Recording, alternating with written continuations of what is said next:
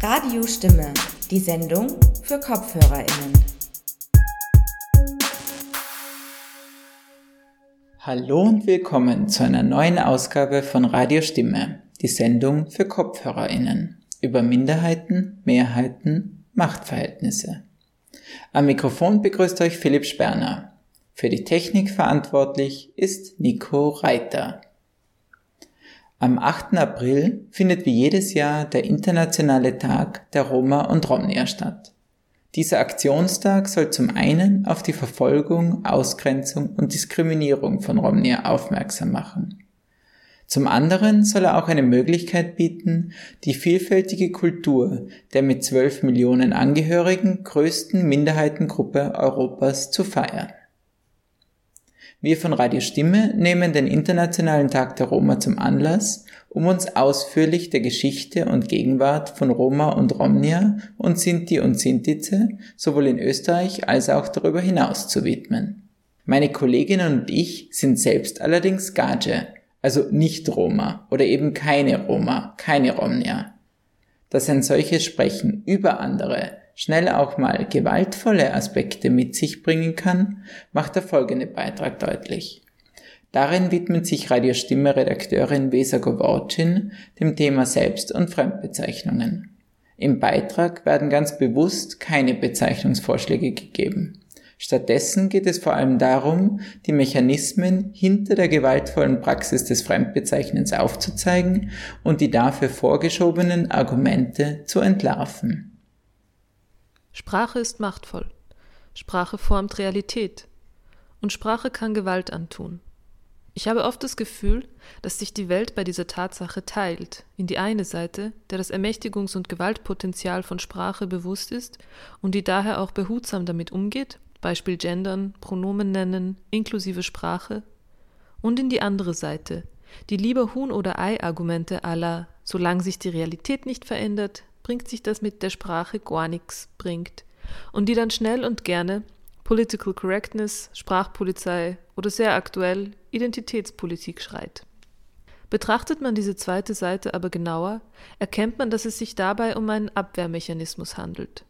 Man kann sich einer solchen Argumentation nämlich nur dann bedienen, wenn man selbst noch nie fremdbezeichnet wurde und nicht weiß, wie gewaltvoll diese Praxis ist. Fremdbezeichnungen sind also besonders machtvolle Manifestationen von sprachlicher Gewalt. Und Selbstbezeichnungen sind die Antwort darauf. Auch diese nutzen Menschen meist dann, wenn sie bereits fremdbezeichnet wurden, sich in dieser Fremdbezeichnung aber nicht repräsentiert oder von ihr verletzt gefühlt haben. Nun scheinen Selbstbezeichnungen für Menschen, die der Huhn-Ei-Seite des Arguments angehören, vielleicht etwas schwierig nachzuvollziehen. Man hört dann oft Aussagen wie ja, ich kann mir auch nicht einfach aussuchen, wie ich genannt werde. Was natürlich überhaupt nicht stimmt. Selbstverständlich kann man sich immer aussuchen, wie man genannt werden will. Es muss halt nur den Leuten rund um sich mitgeteilt werden, dass man statt Otto ab jetzt nur noch Rudi genannt werden will. Was also ist in dieser Aussage so grundlegend und schmerzhaft falsch? Zwei Dinge dazu. Punkt 1. Es ist ähnlich wie mit umgekehrtem Rassismus. Es handelt sich um ein ungleiches Machtverhältnis. Die Gruppe, die in einem hierarchischen Konstrukt mehr Macht und die Deutungshoheit besitzt, kann mit Fremdbezeichnungen Gewalt ausüben. Die Gruppe, die wenig bis keine Macht besitzt, kann kaum etwas dagegen tun. Selbst eine umgekehrte Fremdbezeichnung der machtvolleren Gruppe, wie zum Beispiel das Wort Kartoffel für Deutsche, hat nicht dasselbe Potenzial, kann nicht genauso gewaltvoll sein. Und Punkt 2. Mit Bezeichnungen, seien es selbstgewählte oder auferlegte, sind immer auch bestimmte Konnotationen verbunden. Sie sind also nie einfach nur neutral. Diese beiden Punkte lassen sich gut am Beispiel wir Österreicherinnen illustrieren. Zunächst die Frage, wer genau ist damit gemeint? In Österreich geborene Menschen? Menschen mit österreichischem Pass?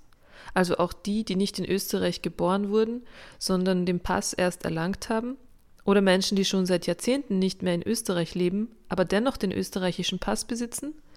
Und wie sieht es andersherum aus?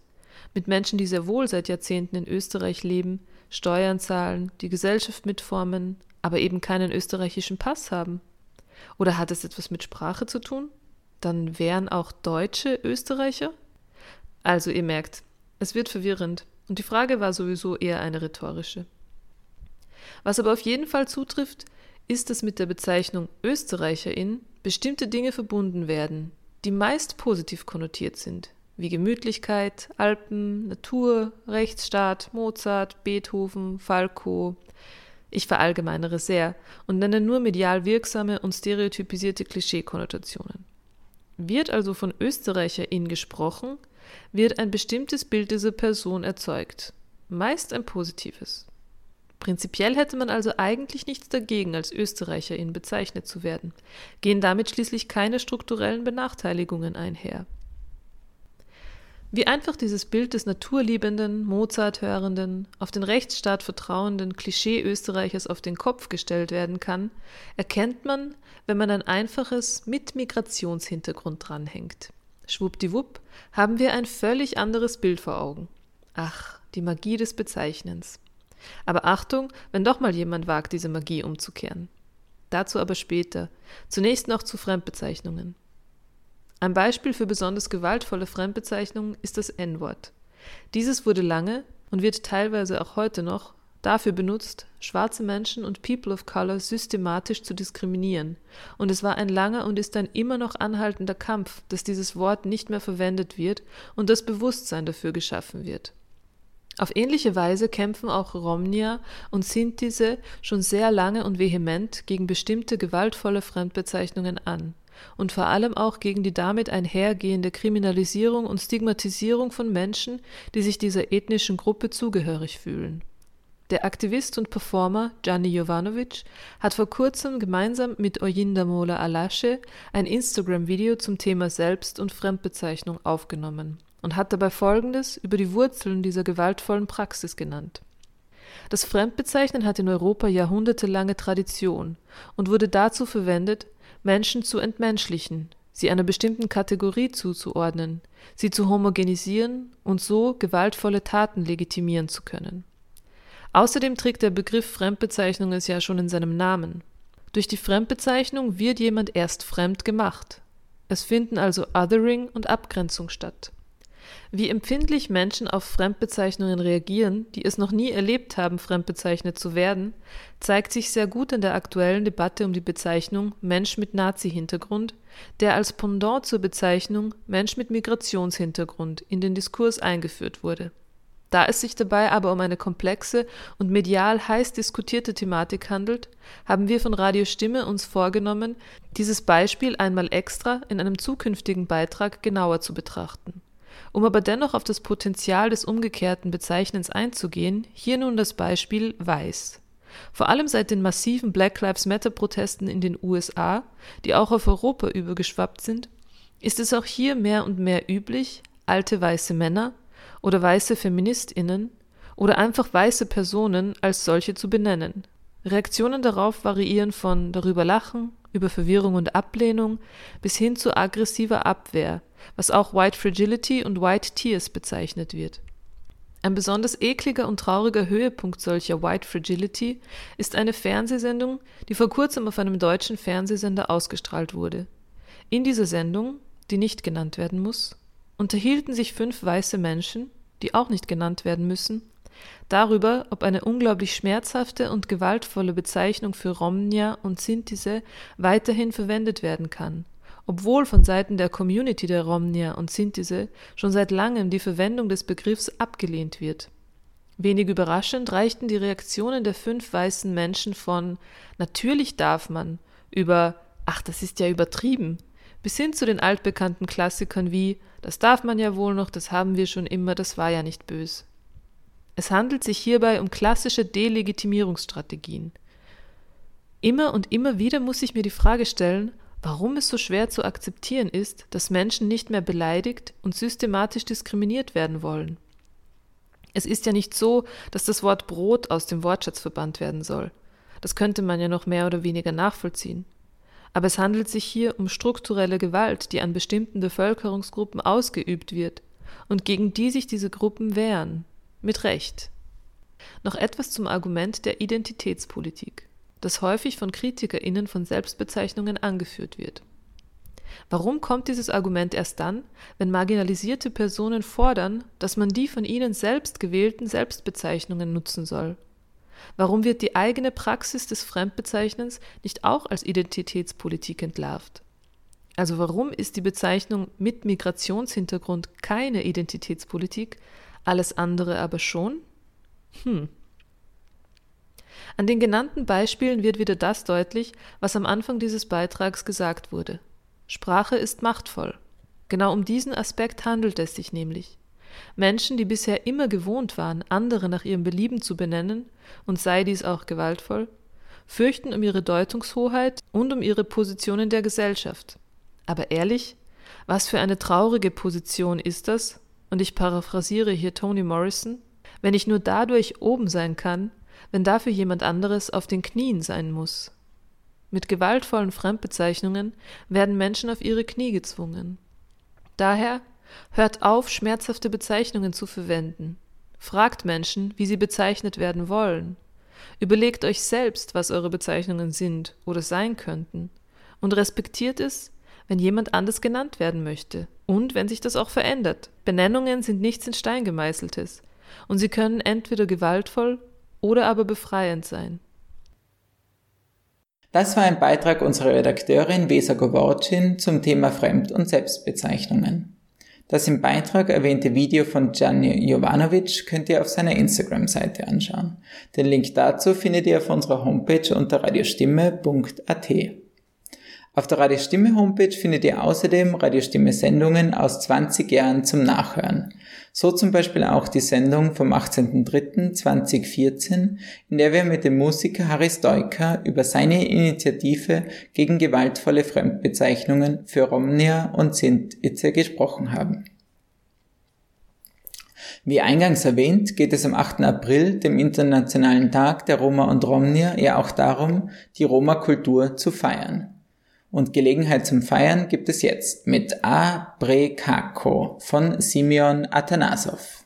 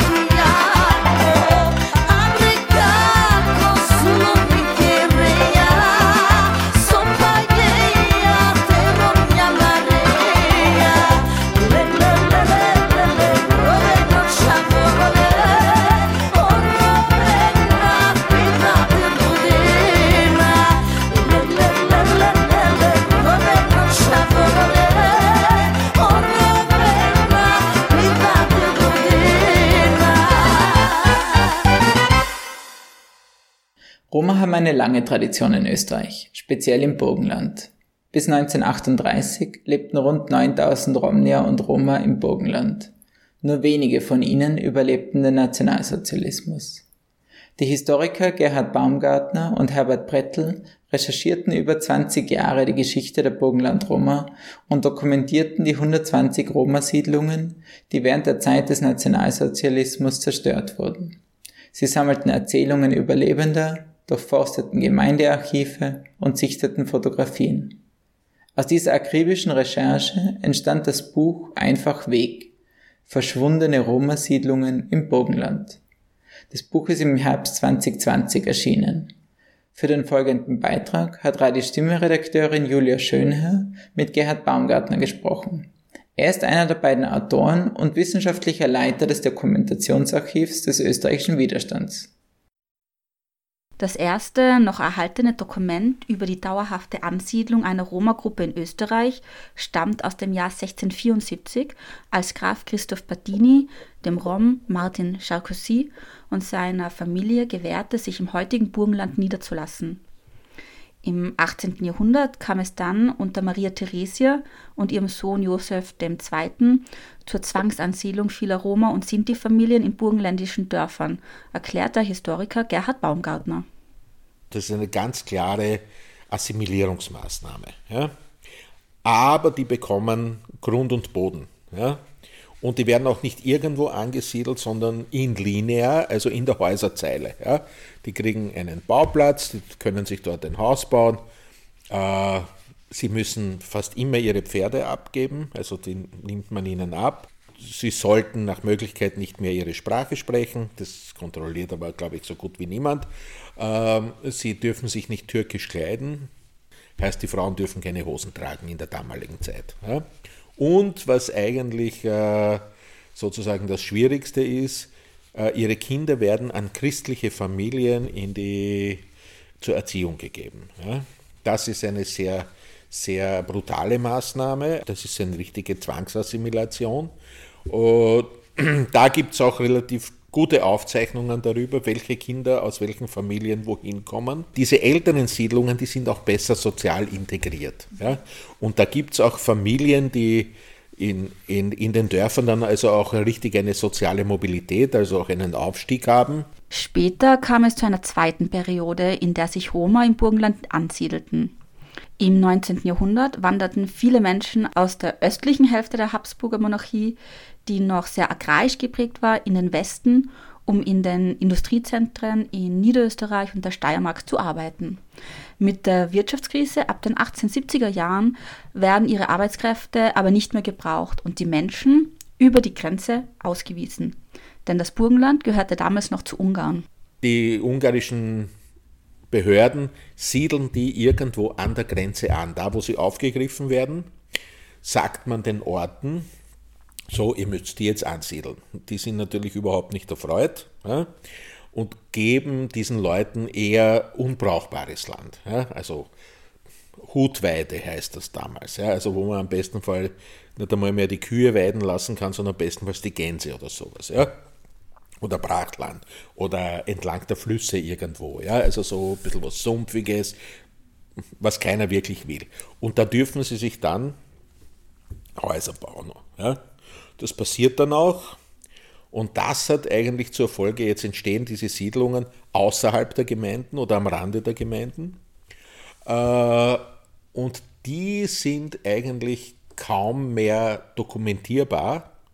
Ja, die unter der Maria Theresia, die haben ein Grundstück bekommen etc. Die finden wir später auch im Grundbuch. Äh, diese Siedlungen, die da jetzt auf Gemeindegrund entstehen, die sind meistens nicht dokumentiert. Von 10 bis zu 300 Personen lebten in den einzelnen Siedlungen. Diese Häuser wurden auf Gemeindegrund gebaut und meist nicht im Grundbuch eingetragen.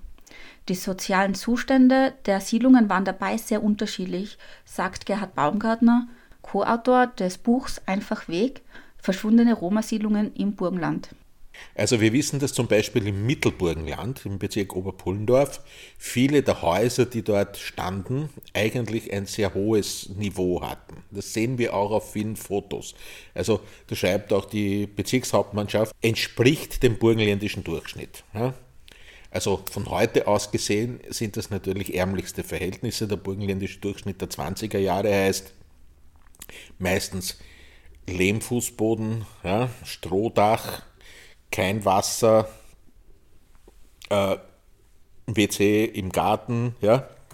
Aber sehr viele der Roma auch, die im mittleren Burgenland leben und auch im Nordburgenland, also Bezirke Mattersburg etc., arbeiten zu der Zeit schon in den, in den niederösterreichischen Industrieregionen. Ja? Und haben auch relativ gute Einkommen. Man sieht es an den Häusern, die schauen schon ein, relativ gut aus. Ja? Äh, die neueren, also da ist der Lebensstandard eigentlich oft gar nicht so schlecht. Äh, in vielen ähm, marginalisierten kleinen Orten, wie zum Beispiel im Bezirk Güssing oder im Bezirk Jennersdorf, also ganz unten im Süden, äh, wo auch die Auswanderung nach Amerika am größten ist. Ja? Also da ist Landflucht total. Ja? Da sind auch die Roma battlearm. Ja. Dazu kommt noch, dass in den 30er Jahren ja, durch die Auswirkungen der Weltwirtschaftskrise sich diese Armut in eine völlige Katastrophe verwandelt. Ja, also die verhungern de facto. Viele Romnier und Roma im südlichen Burgenland arbeiteten im Sommer als landwirtschaftliche Hilfsarbeiterinnen und Erntehelfer auf Gutshöfen. Während der Wirtschaftskrise in der Zwischenkriegszeit kommen viele Arbeitslose aus den Industriezentren zurück in ihre Heimatdörfer und verdrängen Romnia und Roma als Arbeitskräfte. Das führte zu noch extremerer Armut unter den Roma und schürte soziale Konflikte. Denn damals waren die Gemeinden für die Armenfürsorge zuständig und die steigenden Kosten waren für die Gemeinden teils schwer zu tragen. Die sozialen Konflikte eskalieren total. Ja. Und schon 1933, also da sind die Nazis noch weit weg, ja, gibt es bereits in Oberwart dann eine Konferenz der betroffenen Bürgermeister, also das, da sind noch die demokratischen Parteien vertreten, Sozialdemokraten, Landbund, Christlich-Soziale etc., ja, die beraten, was man da machen könnte. Und da haben sie eigentlich schon alle Vorschläge äh, der klassischen sozusagen rassistischen Verfolgung, ja, also deportieren, ja, auf eine Insel im stillen Ozean. Wir sperren sie alle in ein Arbeitshaus, ja, also das hat man alles so irgendwie sich überlegt, was man da tun könnte. Und die Nazis setzen sich da auch wirklich drauf. Ja. Und das ist dann diese Parole, das Burgenland zigeunerfrei, ja, wird so eine ganz starke Parole und äh, deswegen dann auch möglichst schnell die Deportation der Roma. Also zuerst einmal gleich die Verschleppung nach dem Anschluss in so Zwangsarbeitspartien, die noch die Dörfer selber zum Teil organisieren. Dann gleich einmal werden äh, viele Männer und Frauen in so Arbeitslager in den österreichischen Alpen verschleppt, also beim Straßenbau und beim, beim äh, Wasserverbauung ja, etc. Äh, und dann schon 39 auch äh, nach, äh, in die ersten KZs. 1940 wurde das Anhaltelager Lackenbach zur Inhaftierung von Roma und Sinti in einem ehemaligen esterhassischen Gutshof errichtet. Das Lager Lackenbach unterscheidet sich in der Organisation von anderen Konzentrationslagern. Die Errichtung des Lagers wurde von den Wohlfahrtsbehörden, also der Fürsorge, angeregt und von burgenländischen und niederösterreichischen Gemeinden sowie der Stadt Wien finanziert. Das Lager war der Kriminalpolizei unterstellt, die auch die Deportationen der Roma und Sinti durchführten. Die inhaftierten Romnia und Roma mussten unter schlimmsten Bedingungen Zwangsarbeit leisten. Viele der Roma und Sinti wurden von Lackenbach ins Ghetto Litzmannstadt deportiert und im Vernichtungslager Kulmhof im polnischen Dorf Chelmo ermordet. Seit 2016 erinnert ein Gedenkstein in Chelmo der dort ermordeten österreichischen Roma und Sinti. Nur rund 10 Prozent der österreichischen Roma und Sinti überlebten die Verfolgung im Nationalsozialismus. Sie wurden jedoch in der Zweiten Republik zunächst nicht als Opfer der nationalsozialistischen Verfolgung anerkannt. Auch die Gefangenschaft und Zwangsarbeit im Lager Lackenbach wurde jahrzehntelang ignoriert und die Opfer bekamen lange keine Entschädigung. Und erst in den 1980er Jahren werden die Überlebenden von äh, Lakenbach den Überlebenden anderer Konzentrationslager gleichgestellt, ja, wenn es um äh, die äh, Wiedergutmachungszahlungen geht. Ja. Vorher nicht. Ja. Schon vor den Deportationen wurden die burgenländischen Roma durch rassistische Kontrollen und genaue Aufzeichnungen diskriminiert und verfolgt. So hatte bereits in der Zwischenkriegszeit die Polizei damit begonnen, Romnia und Roma systematisch zu fotografieren, Fingerabdrücke zu nehmen und eine Kartothek anzulegen. Die Polizeifotografien zeigen oft polizeiliche Handlungen oder Roma-Familien versammelt vor ihren Häusern, da die Polizei wissen wollte, wer in welchem Haus wohnt. Diese kriminalisierenden Bilder schürten zusätzlich Vorurteile gegen Roma. Darüber hinaus führten auch die burgenländischen Gemeinden in Form von Heimatrollen Listen über die Roma-Bevölkerung. Verkürzt kann man sagen, wer, wer, das Pech hat, in der Zwischenkriegszeit von der Gemeinde oder von der Polizei als sogenannter Zigeuner registriert zu werden, der wird später von den Nazis deportiert und wahrscheinlich ermordet werden. Das ist die traurige Wahrheit. Sagt Gerhard Baumgartner. Es habe auch Fälle von Roma gegeben, die in die Wehrmacht eingezogen waren, dann auf Heimaturlaub geschickt wurden und als sie in ihren Dörfern ankamen, deportiert wurden. Ein Fall aus Klein-Petersdorf zeigt jedoch auch, dass Deportationen nicht ohne das Einverständnis oder zumindest die Billigung der lokalen Bevölkerung passierten. Es gibt auch den Fall, dass ja Familien nicht deportiert worden sind, weil die, die Ortsbevölkerung dagegen war. Ja? Das, ja, also es gibt ein kleines Dorf, wo zwei Familien waren. Der eine war Schmied, der andere war sein, äh, wie heißt der, Schwager, der war Landarbeiter. Die sollen 43 nach Auschwitz deportiert werden. Äh, die Bauern und der NS-Bauernführer eigentlich ja, sagen, das geht nicht, kleines Dorf ohne Schmied, das funktioniert nicht, der bleibt da. Ja. Und der wird dann auch nicht deportiert. Sehr wohl aber sein Schwager, und die kommen auch alle in Auschwitz um, ja, aber diese Familie bleibt dort. Also man sieht schon daraus auch, Deportation funktioniert immer nur, wenn die anderen das zulassen. Ja. Also mit, mit, dem, mit Deportation funktioniert nur mit dem Einverständnis äh, der Bevölkerung. Ja. Die Roma-Siedlungen wurden nach den Deportationen der Bewohnerinnen fast gänzlich zerstört und abgerissen. Als Romnia und Roma, die den Sozialsozialismus überlebten, in ihre Dörfer zurückkehren, sind ihre Häuser nicht mehr da. Da viele der Häuser nicht im Grundbuch eingetragen sind, wurden die meisten Überlebenden nie für die Zerstörung ihrer Häuser und den Hausrat entschädigt. Äh, nachdem so viele Leute gestorben sind, also 90 Prozent, ja, ist es ganz oft so, dass überhaupt niemand mehr weiß, dass da noch irgendwo Grundstücke oder irgendwas wäre.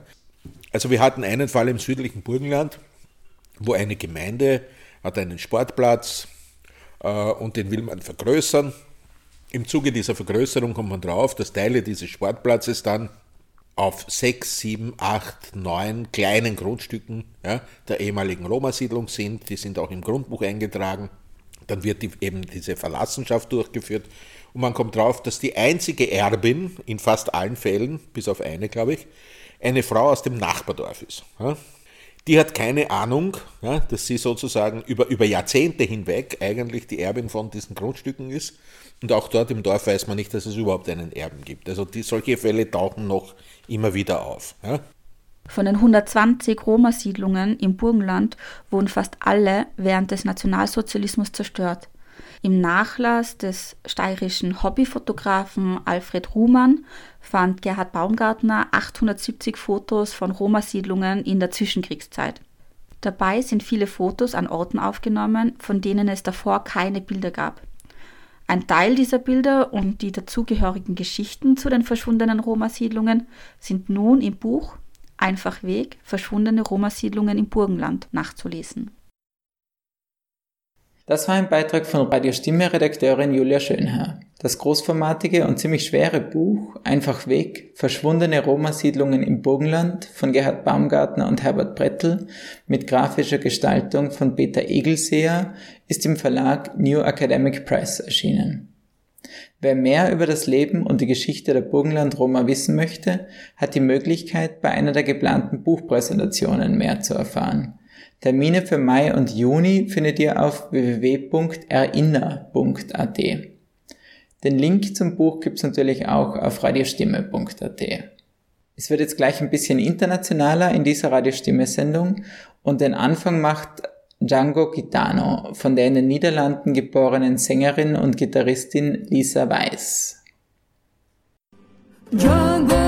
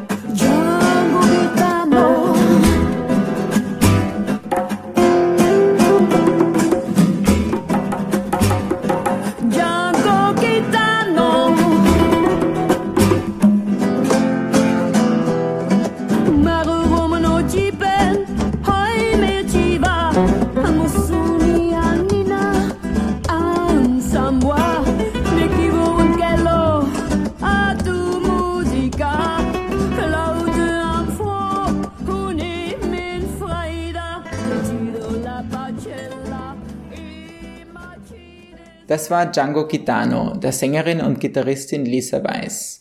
Wer mehr über sie und ihre Musik erfahren möchte, sei auf roamarchive.eu verwiesen. Rome Archive ist ein internationales digitales Archiv für die Künste und Kulturen der Sinti und Roma, das neben Kunst aller Gattungen auch zeitgeschichtliche Dokumente archiviert und sie gemeinsam mit wissenschaftlich aufbereiteten Informationen online zugänglich macht. Wie das eben gehörte Lied von Lisa Weiss ist ein Großteil der in der heutigen Sendung gespielten Musik ebenfalls auf Rome Archive zu finden. Für unseren nächsten Beitrag blicken wir in die Zukunft. Das ist eine Zukunft, in der Romnia und Sintize in Europa gleichberechtigt sind. Und es ist eine Zeit, in der die Covid-19-Pandemie vorbei ist. Meine Kollegin Petra Bermesser hat ein Gefühl von der Zeit nach der Pandemie bekommen, bei ihrem Interview mit Atanas Stojanov. Ihr Gesprächspartner saß beim Interview nämlich in einem Café. Wir hören daher auch Musik, Geschirrklimpern und andere Kaffeehausgeräusche im Hintergrund. Gesprochen hat Petra mit Atanas Stojanov über die Organisation Piranamenza. Das ist eine Dachorganisation, die vor allem im europäischen Raum aktiv ist und sich für junge Romnier und Sintize einsetzt und ihnen ermöglicht, an europäischen Austauschprogrammen wie eben Erasmus und dem European Solidarity Corps teilzunehmen. Im folgenden Interview erfahren wir mehr über ihre Arbeit. Our biggest uh, aim as an organization is to raise awareness about what are the opportunities out there because many people many young people do not know about still about these programs Mir virtuell gegenüber sitzt der Roma-Aktivist Atanas Stojanov. Die Organisation, über die er hier spricht, heißt Pirena Menza. Es gibt sie seit zehn Jahren. Sie unterstützt junge Roma und Romnia dabei, über internationale Programme wie Erasmus oder das European Solidarity Corps an internationalen Austauschprogrammen teilzunehmen. Das European Solidarity Corps ist eine Einrichtung der Europäischen Kommission. Damit wird es jungen Menschen im Alter von 18 bis 30 Jahren ermöglicht, als Freiwillige oder Trainee in einem anderen Land zu arbeiten. Uh, using different tools so that young Roma can uh, go to other countries, mostly from Eastern to Western Europe, but also young non-Roma can work for organizations that are uh, working for the Roma cause uh, in Roma communities. This is very difficult because, first of all, we have the language barrier. Not many young Roma uh, know English or whatever the working language of the placement it is. Uh, then uh, after that, we need to find a hosting organization uh, as we are the sending one usually.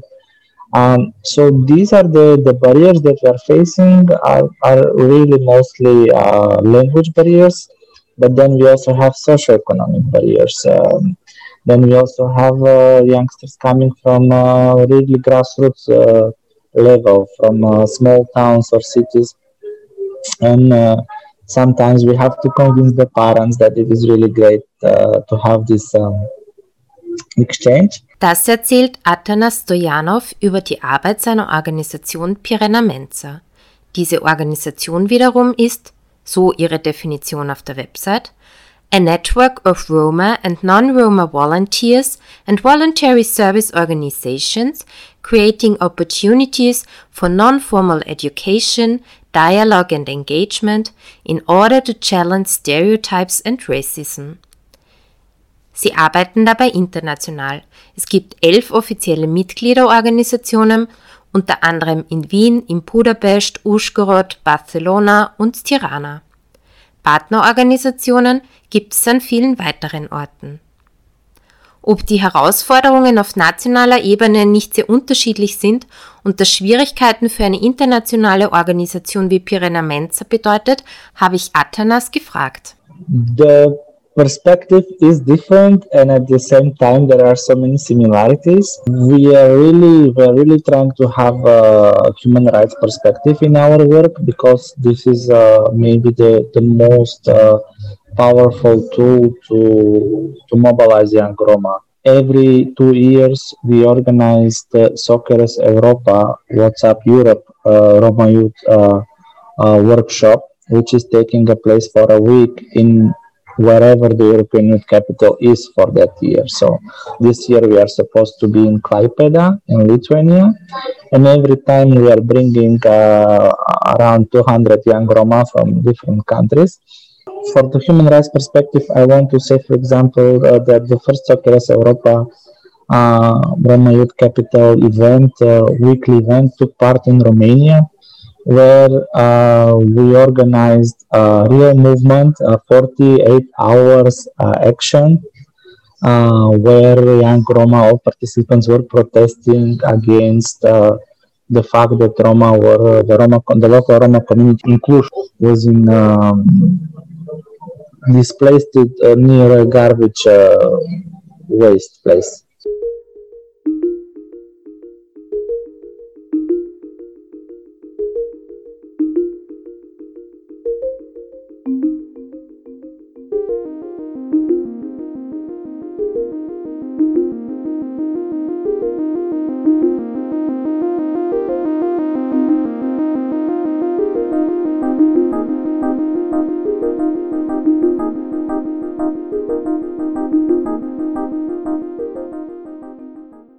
Bei den YouTube-Videos von Pirena Mensa entdecke ich auch welche von der Socceres Veranstaltung in Novi Sad 2019.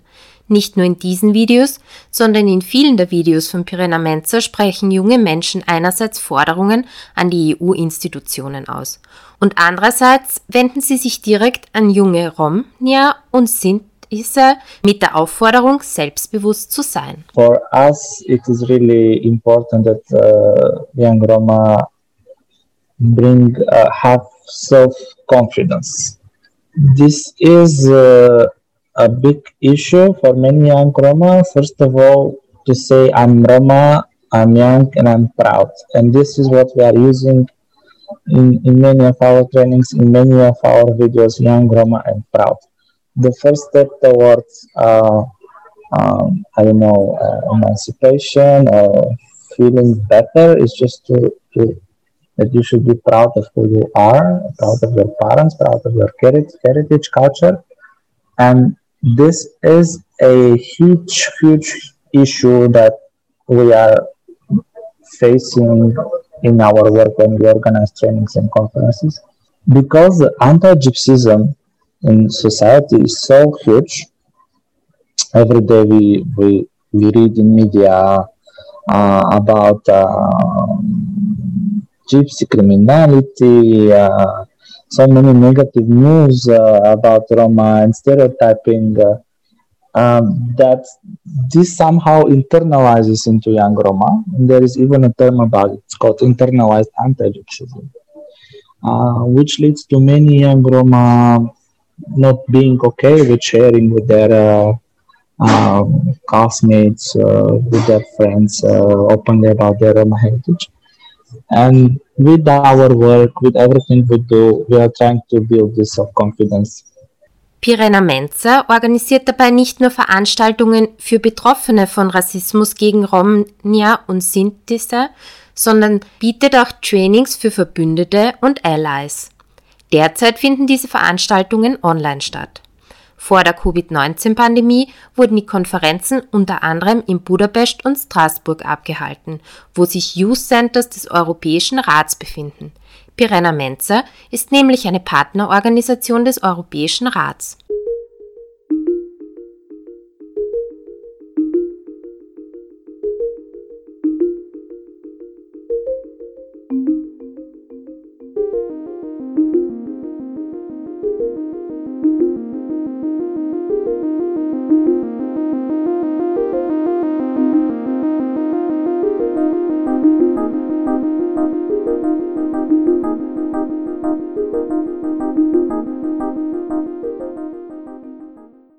Was heißt es für Pirena Menza, eine Partnerorganisation des Europäischen Rats zu sein?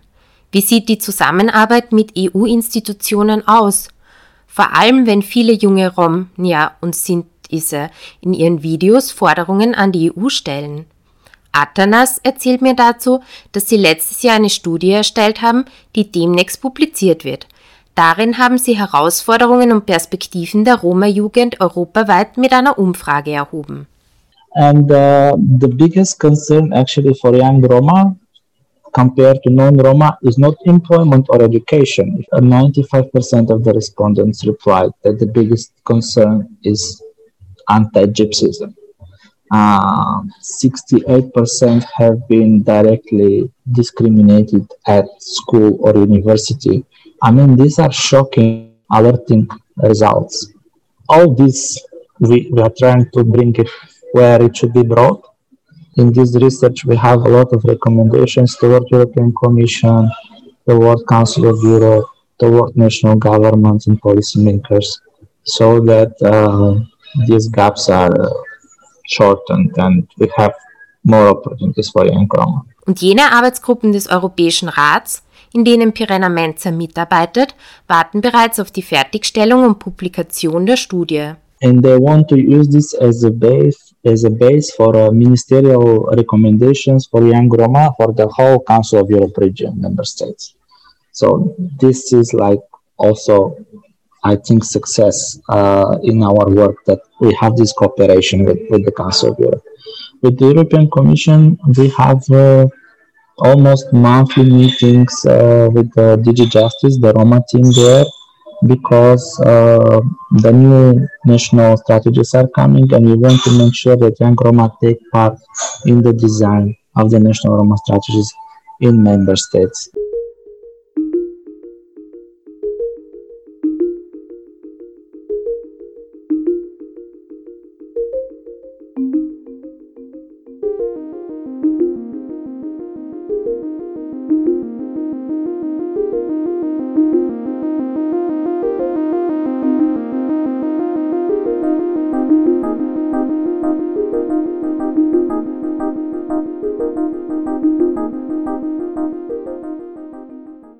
In den letzten zwei Jahren war Atanas Stojanov auch im Roma Youth Voices Project involviert. Dabei handelt es sich um ein mehrjähriges Projekt, das durch die EU-Kommission im Rahmen des Rights, Equality and Citizenship Programs finanziert wurde. Organisiert und koordiniert wurde es von den Pirenamenzo-Organisationen in Brüssel und Budapest gemeinsam mit dem Ternipe Roma Jugendnetzwerk und lokalen Partnerorganisationen in Frankreich, Spanien, der Slowakei, Österreich, Ungarn und Rumänien.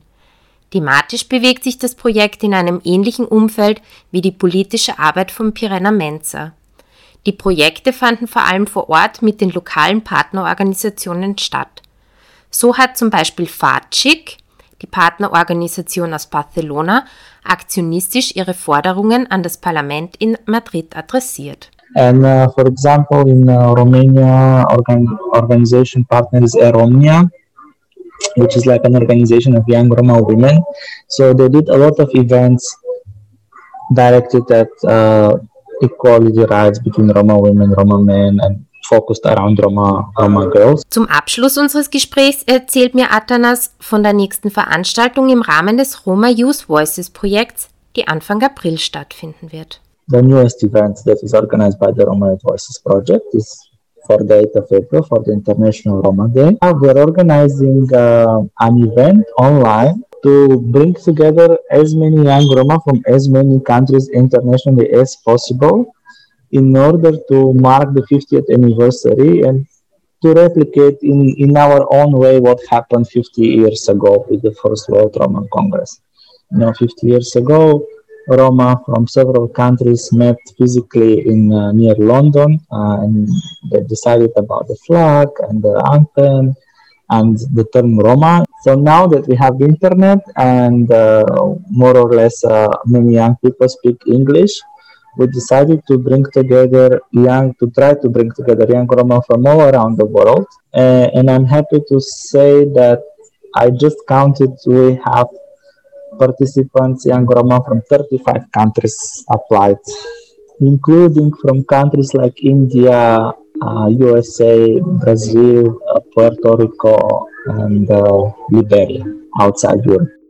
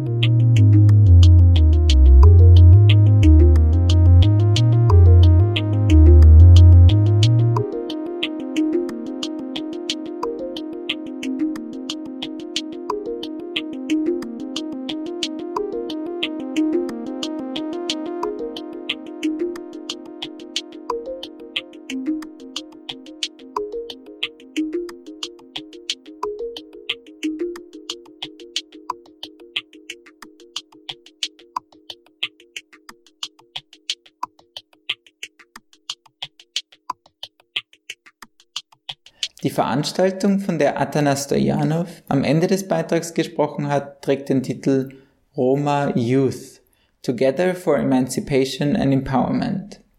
An der Organisation ebenfalls beteiligt sind das Jugenddepartement und das Roma und Travelers Team des Europäischen Rats. Wer mehr über Pirena Menza erfahren will, findet den Link zu ihrer Website bei uns unter radiostimme.at. Die Musik, die meine Kollegin Petra Bermesser im Beitrag verwendet hat, stammt von BioUnit und trägt den Titel Satellite. Damit sind wir auch schon fast am Ende der heutigen Radiostimme-Sendung die anlässlich des Internationalen Tag der Roma insbesondere der Geschichte und Gegenwart von Romnia und Sintize in Österreich und Europa gewidmet war. Es verabschiedet sich Philipp Sperner vom Mikro und Nico Reiter von den Reglern. Und ganz zum Schluss gibt es jetzt noch Zu viel Soul von Tayo, einer, wie sie auf ihrer Homepage selbst schreibt, Afrosynthezer deutsch-nigerianischer Herkunft.